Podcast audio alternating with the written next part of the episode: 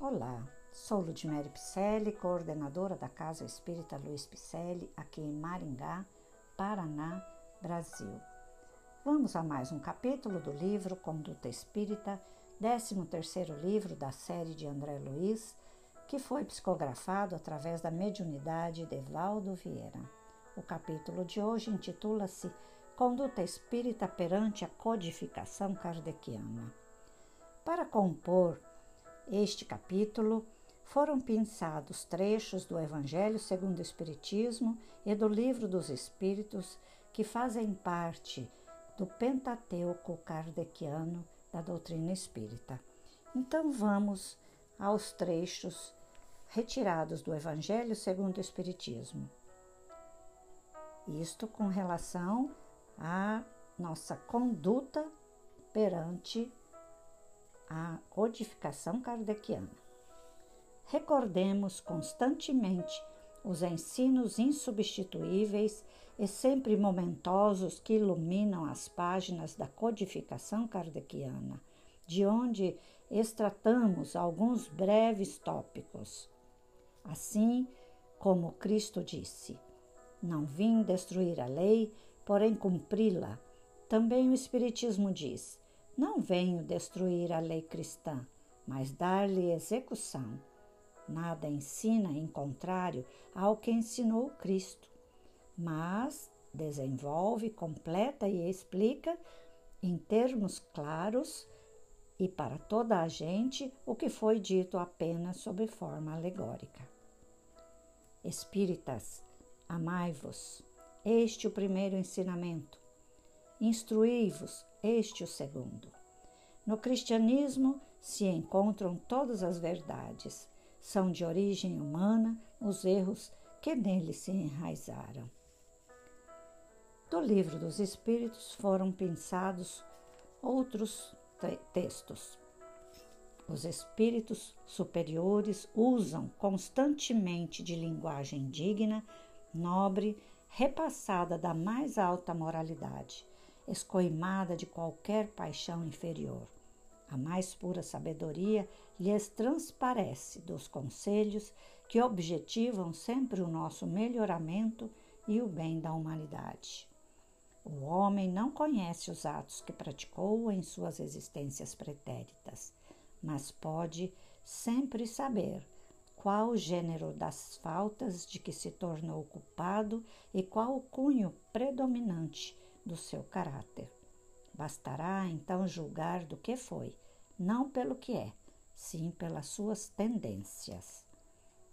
A lei de Deus é a mesma para todos, porém, o mal depende principalmente da vontade que se tenha de o praticar. O bem é sempre o bem e o mal sempre o mal, qualquer que seja a posição do homem. Diferença só há quanto ao grau de responsabilidade. E voltando ao Evangelho segundo o Espiritismo, ele diz: reconhece-se o verdadeiro espírita pela sua transformação moral e pelos esforços que emprega para domar suas inclinações infelizes. E em Timóteo, Paulo arremata: medita estas coisas, ocupa-te nelas para que o teu aproveitamento seja manifesto a todos. E o Espiritismo, através do Evangelho, diz o seguinte: não podendo amar a Deus, sem praticar a caridade para com o próximo, todos os deveres do homem se resumem nesta máxima: fora da caridade não há salvação e eu completo.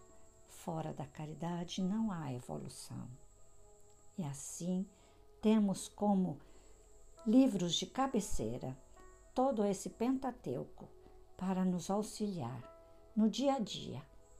Coloque ali, ao ladinho da sua cama. Tem um problema? Abra o Evangelho.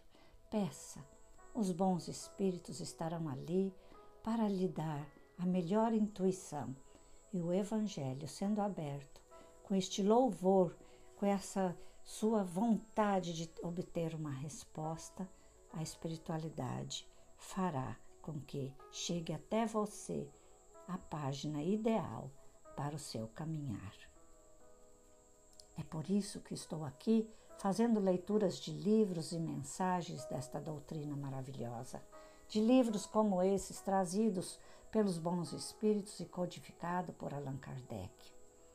Também faço leituras de livros como o de conduta espírita, justamente para nos dar amparo no nosso dia a dia. Espero que você esteja assimilando bastante. Se está gostando dos nossos podcasts, vá lá na nossa rede social, compartilhe conosco as suas ideias, repasse aos seus amigos e familiares.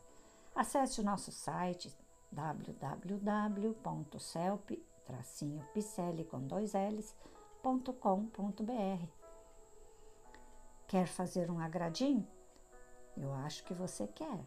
Para você nos ajudar, basta fazer um pix. Nos doe um cafezinho 37 965 614 00118. E assim você estará mantendo a nossa tarefa, os nossos podcasts, nossos trabalhos voluntários, voluntários e sociais, cursos também no ar. Porque estamos aqui para compartilhar com todos, principalmente com você, desta doutrina maravilhosa do amor. Receba meu abraço carinhoso. Muito obrigada pela companhia de sempre.